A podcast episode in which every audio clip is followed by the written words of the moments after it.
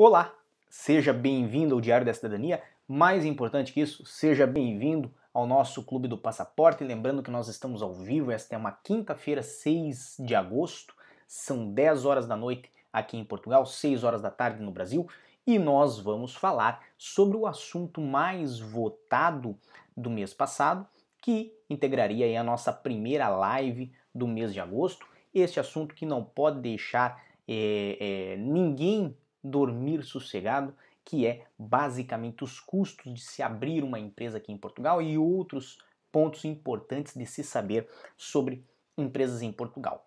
Basicamente, este vai ser um, um vídeo aí onde nós vamos falar bastante sobre percentual de impostos, taxas, certo? Mas isto é uma análise geral, ou seja, é uma informação que se adequa a vários casos mas não dispensa o seu contato direto com um profissional da área de contabilidade, um contabilista aqui em Portugal, para que ele pegue o seu caso em específico, da sua empresa em específico, e lhe explique quais são os tributos adequados e quais são as alíquotas que você estará vinculado quando for é, exercer a sua atividade empresária aqui em Portugal. Se você está assustado com seu país de origem, falando assim, nossa, mas aqui tem muito imposto, seja bem-vindo a Portugal e você vai compreender que a realidade é muito mais dura, é como se fosse uma parede de concreto. E nós, obviamente, vamos trazer um pouquinho desta parede de concreto agora no nosso canal. Lembrando, obviamente, que quem não votou nos temas que serão do mês de setembro, da primeira live do mês de setembro, e faz parte, obviamente, do nosso Clube do Passaporte, vote, porque somente com a ajuda de vocês é que nós vamos produzir um conteúdo que é do vosso gosto, um conteúdo que sim faça, é, é, as, faça as vossas necessidades, tá bem? Bem, basicamente então, quando nós vamos falar da abertura de uma empresa em Portugal, nós temos que sempre lembrar que ela pode ser aberta diretamente pelo interessado ou então através de um procurador, um advogado, um solicitador habilitado para a feitura deste processo de abertura de empresa, de constituição de uma sociedade.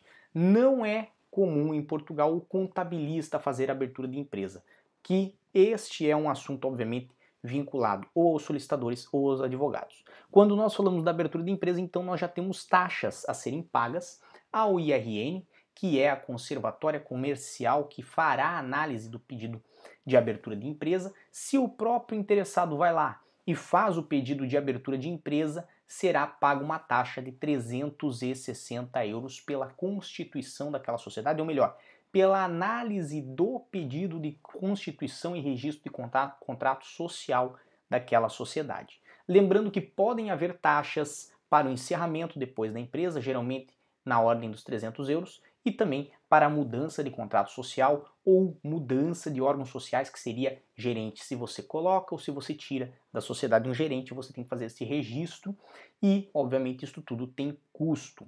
Um dos custos principais que pouco é falado é o certificado de admissibilidade da empresa, caso vá abrir uma empresa com um nome é, pré-escolhido pelo interessado na abertura da empresa. Vamos dizer que você não vai utilizar um nome automático, que seria o nome José e Francisco Limitada, na nossa sociedade de mentirinha aqui, faremos uma sociedade entre o José e o Francisco. E José e Francisco farão essa sociedade então que terá o nome José e Francisco Limitada uma aprovação automática, porque constitui-se pelo nome dos sócios. Mas se eles não optarem por isso e quiserem abrir uma empresa com um nome específico, como por exemplo é, Festas e Alegria Limitada, deverão fazer o pedido de um certificado de admissibilidade e isso tem um custo de 75 euros. Tá ok? Pois bem, então Passada esta fase da abertura, onde tem taxas, nós temos alguns custos fixos de uma empresa que nós devemos levar em consideração. O primeiro custo fixo é o contabilista. Eu sei que ele está em segundo aqui embaixo, aqui do, aliás, desse lado, aqui do lado, mas o contabilista ele é obrigatório em uma empresa em Portugal e deve ser indicado em até 15 dias após a constituição desta empresa em Portugal. Se não for indicado, poderá ocorrer coimas, contraordenações, multas, penalidades financeiras, tá bem? Então é muito importante que quando você for abrir uma empresa já tenha conversado com um contabilista e feito uma checagem de preço, porque os preços de contabilista em Portugal variam, obviamente, conforme o volume de negócio da empresa também, mas a partir de 50 euros até valores aí mensais, certo? É, na ordem de 500 euros e etc e tal. Não é incomum você encontrar um preço médio praticado no mercado de 100, 150 euros, tá bem? Mas via de regra isso também depende do volume de trabalho que vai exigir uma empresa.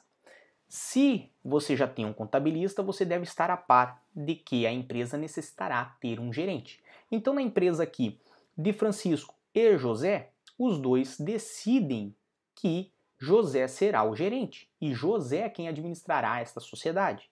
Logo, José terá salário e será considerado um funcionário da empresa por exercer esse cargo de gerência. E por isso José deverá pagar segurança social sobre o salário que arbitrarem para ele. Lembre que quanto mais gerentes tiver numa empresa, mais deverá ser pago em segurança social. Porque se a empresa tiver, por exemplo, dois gerentes, que pode ser Francisco e José, certo? Deverá cada um receber um salário pela função exercida e desta forma cada um deverá pagar à segurança social o seu respectivo, a sua respectiva contribuição. Então, contribuições sociais fazem parte dos custos fixos de uma empresa.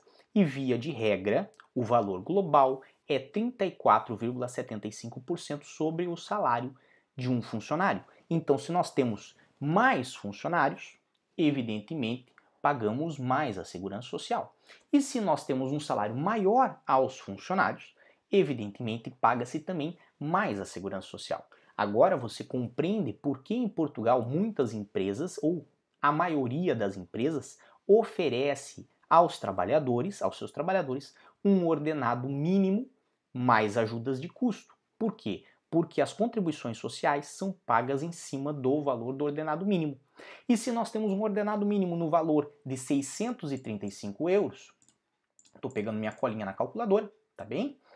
É, nós vamos fazer aí a retirada de 34,75%, nós vamos ter aí um valor de 220 euros e 67 cêntimos que deverão ser pagos à segurança social. Disto, 23,75 quem paga é a empresa e 11% quem paga é o funcionário, ou seja, esses 11% é o valor que é descontado do salário do funcionário. Então, de um modo geral, aquele funcionário custa para a empresa pelo menos o salário mais 23,75%. Por que eu estou trazendo essa informação? Porque lembra que nós falamos que José e Francisco optaram por ter apenas um gerente? Isto é uma opção que vocês têm que fazer conforme as necessidades, evidente, da empresa de vocês, mas não só tomando em conta isso, tomando também em consideração os custos que ter dois, três ou mais gerentes pode acarretar na empresa. E a mesma coisa a questão de funcionários. Imagine, se Francisco e José forem ambos gerentes na empresa, deverão pagar a segurança social se receberem um ordenado mínimo, cada um pelo menos 220 euros e alguns cêntimos. Então, isto é um dos custos fixos que deve ser considerado logo quando você abre uma empresa. Tá bem? Vamos mais adiante então. Então falamos tanto da segurança social quanto salários, porque o salário é um custo fixo, você tem que ter pelo menos um funcionário na empresa que será o gerente, que será o administrador dessa sociedade. Tudo bem que a sociedade pode determinar que o gerente é, não tenha remuneração, mas, via de regra, determina-se a remuneração de um salário mínimo, certo?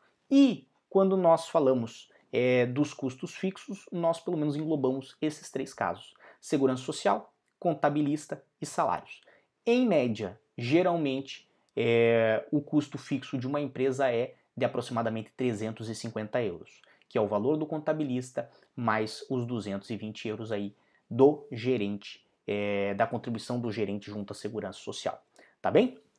Adiante, nós vamos então para o tema que mais interessa as pessoas, que mais as pessoas nos perguntam aqui sobre empresas. Nós vamos falar de impostos, que é o nosso balão azul que está na tela de vocês. Quando nós falamos de impostos, tem alguns impostos que são os principais, mas na minha opinião, o principal imposto de uma empresa, o principal imposto que uma empresa, um empresário deve estar é, ciente de que vai pagar aqui em Portugal é o IVA.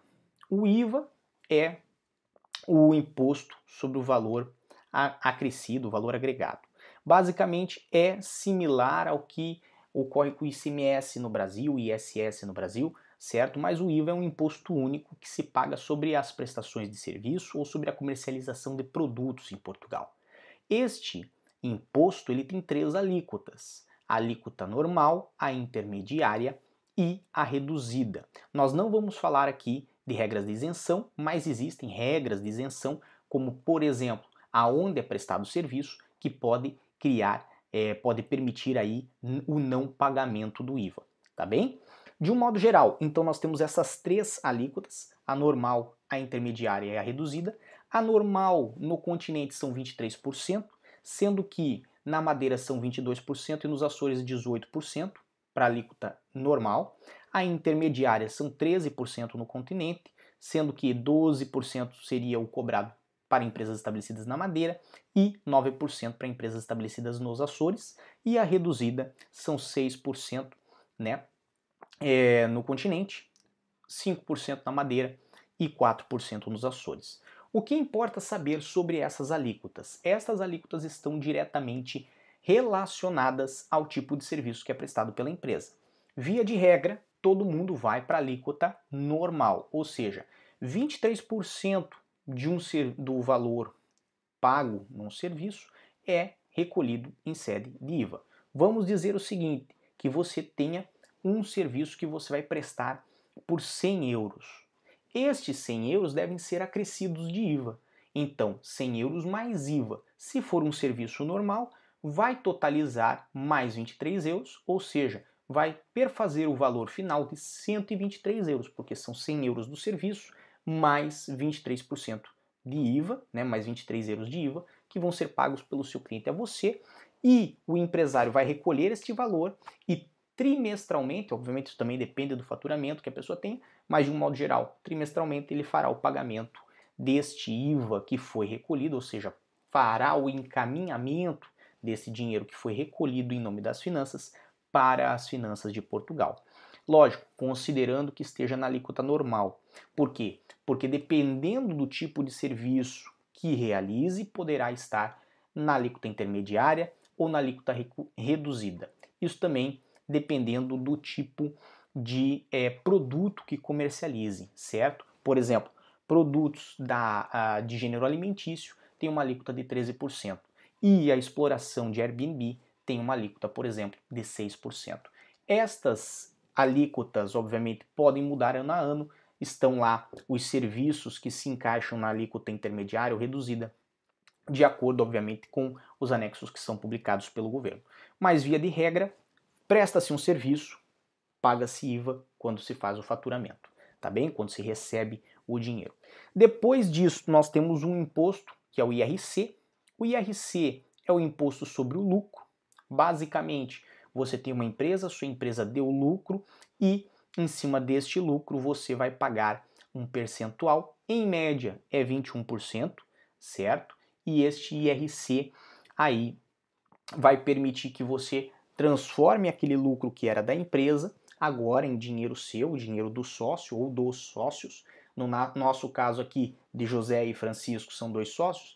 Supondo que a empresa teve um lucro de 100 mil euros, paga-se 21% em cima desses 100 mil, ou seja, 21 mil euros, e depois este lucro vai ser dividido entre os dois, de acordo com o percentual de cada um, supondo 50% para cada um, será ali 100 mil euros menos 21, são 79, salvo engano da minha parte, certo? Dividido isso por 2, são 39.500 para cada um, e aí depois apura-se o IRS, obviamente com regras próprias para quem receba né, é, é, lucro de empresa, tá bem? Outro imposto que também é comumente pago aqui em Portugal e vale a pena nós mencionarmos, o IRS, certo? Por que o IRS vale a pena nós mencionarmos? Porque é muito comum as pessoas imaginarem que pagam muito no seu país de origem de IRS, mas aqui em Portugal as alíquotas podem sair da isenção, como no caso de quem recebe 635 euros por mês, certo? Que é o salário mínimo, o salário base, e ir a alíquotas de 48%, até 48% de IRS. Lembrando que nós fizemos aqui alguns panoramas de valores mensais, né, para exemplificar no IRS. Por exemplo, um indivíduo que tenha um salário de 635 euros vai pagar, é, vai estar isento do IRS, certo? Um salário mensal. Se este indivíduo já receber um salário mensal de mil euros, pagará 11,7% em IRS, certo? Estamos falando de salário. Lembrando que também em cima desse valor de mil euros vai incidir as contribuições sociais, certo? E se ele tiver um salário mensal de 25 mil euros, vai pagar um IRS, né, no valor de 44,3%, lembrando que também pagará aí as contribuições sociais à segurança social. Então, por que que vale a pena perceber isso? Primeiro, perceber que são várias alíquotas, muito mais do que talvez você está habituado a trabalhar. Se eu não me engano, são 32 alíquotas em termos de IRS, certo? E ainda há de se considerar esta informação como mais um ponto para puxar naquilo que nós falamos dos salários em Portugal, que são considerados baixos e isto é por uma razão. Quando se oferece um trabalho em Portugal, o salário ele é um pouco é, é, padronizado nos 635 euros e por uma razão, justamente porque tem-se a isenção do IRS e tem-se também o benefício aí de uma contribuição social, né, junto à segurança social mais baixa e outros valores são dados muitas vezes como ajuda de custo ou então como, como restituição de gastos com alimentação, com transporte, etc. Certo? E também vale a pena lembrar que isto nós estamos falando sobre o salário. Nós não estamos falando sobre o lucro, porque sobre o lucro nós já falamos do IRC. Outros impostos que também devem ser considerados. Derrama. A derrama varia conforme o município, conforme a região, tá bem? Mas é um imposto menor. É, municipalmente, geralmente, é na média ali do 1%, 1,5%. É, e regionais podem ser de 3% a 9%. Isso depende, obviamente, do faturamento da empresa. Quanto maior o faturamento, se for milionário o faturamento, a derrama ela é maior também. E tem a tributação autônoma, que é um tipo de tributação que existe aqui, que varia conforme o caso, mas ela ocorre é, em casos, por exemplo, quando adquire-se um bem para a empresa, por exemplo, um carro, um carro a gasóleo, paga-se um tipo especial de tributação que é considerada a tributação autônoma.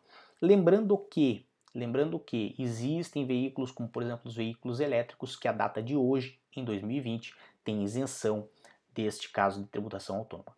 Por que, que eu trouxe essas informações para vocês? Primeiro, porque muita gente acaba pensando ou tendo a ideia ou sendo induzido a pensar de que as tributações são menores em Portugal, tanto na questão empresarial quanto na questão do funcionarismo, você trabalhar para uma empresa com um contrato de trabalho, certo? E não caiam nessa ideia de que os tributos são pequenos em Portugal. Aliás, em toda a Europa os tributos são altos, é normal da Europa, certo? E também vale a pena você considerar os custos antes de abrir uma empresa para verificar, para aferir se o negócio que você projeta vai ter condições de sustentabilidade aqui em Portugal.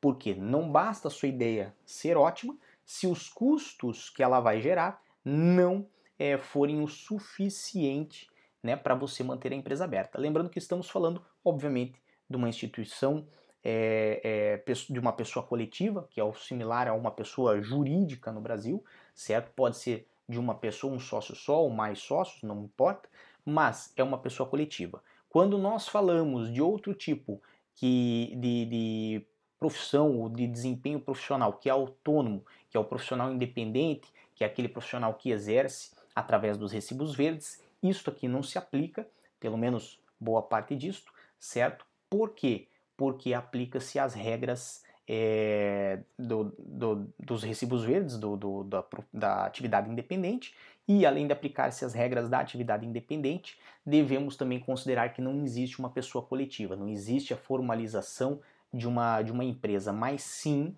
presta-se serviços através da sua própria pessoa física, que aqui em Portugal é chamada de pessoa singular.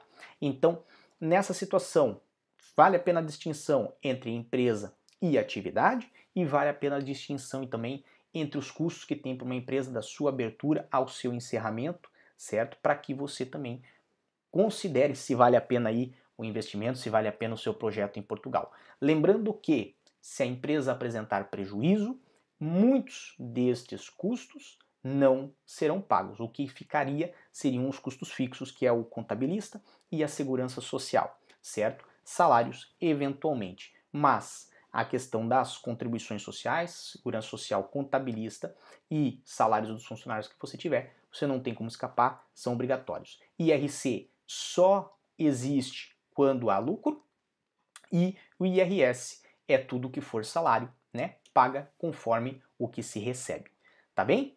Lembrando do IVA, quando se fatura, paga-se também, tá bem? Um grande abraço.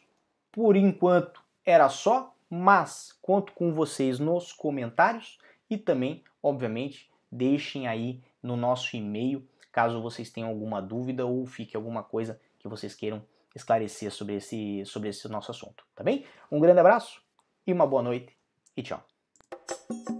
O que você acaba de assistir tem caráter educativo e informativo. Compõe-se de uma avaliação genérica e simplificada. Agora, se você quer saber de fato como as coisas são, você vai ter que ler.